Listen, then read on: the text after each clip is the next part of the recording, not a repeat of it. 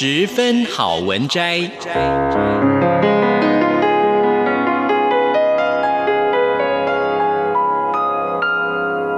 十分钟的心灵补给站。无论是快乐还是悲伤，不管是白天或是黑夜，阅读一篇好文章，也许只要短短十分钟，却能在你的心头低回，往复不已。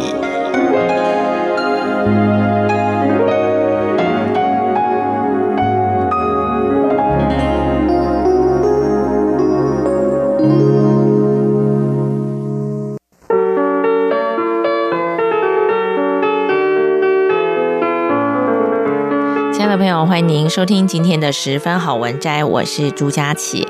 那么今天我想跟大家分享的这本书呢，也跟你接下来要面对新的一年可能可以用得上的一些观念哦。那么这本书是由方志所出版的《怦然心动的工作整理魔法》。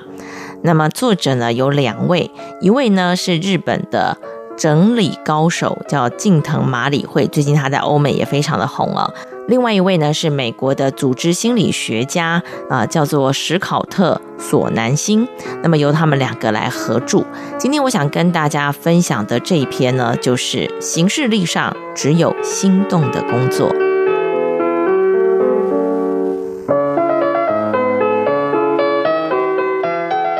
为了把时间用来实现理想的职场生活，克里斯汀不再什么事都答应了。反而一律拒绝，除非呢是真正重要的事。他得出结论，就是我发现呢，把行事历排得满满满，其实只是为了增加快乐的事，以弥补那些让我不快乐的事，而不是去正视那些不快乐的事。克里斯汀委婉地取消了他认为不值得花时间的约会，例如自动加进他行事历的固定会议，因为呢，召集人常迟到又不定出议程。他还请别人体谅他的时间，例如用简短的电话取代三十分钟的约会。虽然少数人被拒绝有点不高兴，但大多数人都可以理解。他把赶工作当作借口，请对方之后再跟他重约时间。可见得不把开会当成一回事的，不只是他而已。克里斯汀当然还是有工作上应尽的责任。为了保住饭碗，他不得不回信和完成其他的任务。但是呢，他得以取消许多不重要的活动。手上的时间变多之后，他开始享受简单的快乐，像是下厨啦、上健身房啊、吃早午餐，还有周末跟朋友聚会等等。过了不久，诶，他就找到了真命天子，还订了婚呢。私人生活变充实之后，有个机会自动送上门。要不是他用新方法管理时间，绝不可能有这等好运的。事情是这样的，他临时呢去赴了一场盛会，正在享用餐点时，跟一家新公司的主管聊了起来。对方说有个工作机会，问他想不想试试。这场偶遇啊，给他梦寐以求的机会，也就是转换跑道，到一个肯定并重视他付出的新环境工作。每种工作都会遇到挫折，克里斯汀的新工作也不例外。但是呢，他不再被什么事都得点头答应的心态绑住，行事里也就不再排满毫无乐趣的工作。他承认，我目前的工作并不是个方方面面都令我心动。不过呢，现在我会判断自己对于某个专案期不期待。如果整体工作不是朝着心动的方向，那就表示我必须要做些改变了。想要增加工作的心动程度，关键呢，在多花时间在你心动的事上面，少花时间在不心动的事上面。听起来很简单，但是呢，要是上司交给你一份所需要的时间比他说的还要多两倍的任务，或是同事随口请你帮忙，客户提出要求，把你的一天弄得一团乱，你就会知道没那么简单。那我们要怎么样能够拿回自己的时间呢？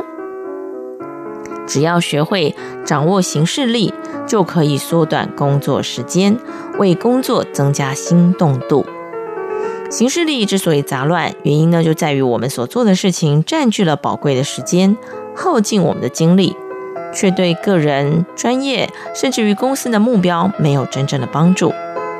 这些事包括没有提供新资讯或做出新决策的会议，还有完成几率渺茫的专案，还有修得很痛苦、内容却很空洞的简报。我们花在主要工作的时间平均不超过半天，其他的时间呢、都被琐碎的杂物、行政工作、电子邮件跟开会占据和干扰。怎么会变成这样呢？幸好心理学提供了一些答案。有三种陷阱会导致行事力杂乱：一是过度迎取，也就是花费过多心力在追求错误的结果；第二是错把急迫的事情当成重要的事情；那么最后呢，就是一心多用了。这三个陷阱呢，作者在书里头都有跟大家做一些比较深入的说明。那么在这里，我就跟大家分享的是第一个陷阱：过度迎取。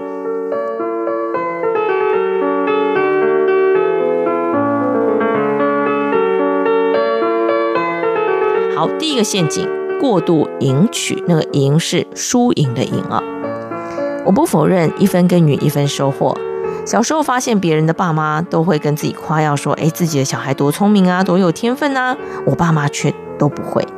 相反的，我的母亲都跟大家说我很努力，努力完成一件事情的感觉真好。但如果你为了自己并不重视的目标而努力，因而白白浪费力气呢？在职场上，这种浪费力气的感觉，通常是来自于心理学家所称为的过度赢取。想象你参与了一项研究，研究人员请你进入房间听美妙的音乐，你整个人都放松下来了。但是你可以放弃一些悠闲的时间去赢得巧克力，只要按下一个按钮，停掉音乐，刺耳的剧目声就会随之响起，放松时间就暂停了。但是你得到了一个巧克力，你得当场立刻吃掉，不能够分给别人或留到明天。我喜欢巧克力，为了拿到巧克力，当然愿意花点力气喽。大多数的参与者也是，但问题啊，就是从这里开始的。一旦开始赢得巧克力，你就很难停下来。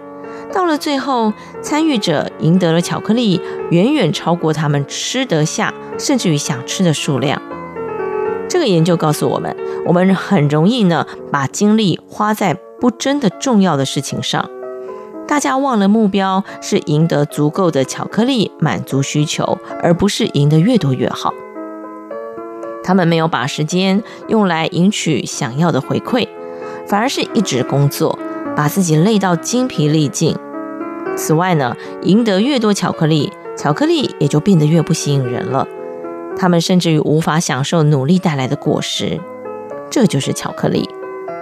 每个人都想赢得奖赏跟保持竞争力，却也很容易因此而偏离目标。决定怎么分配时间的时候，请千万记得不要拿自己热爱的事去交换你不重视的奖赏。留意自己真正想要的东西，真实的自我，以免落入追求错误的目标的陷阱。后悔莫及。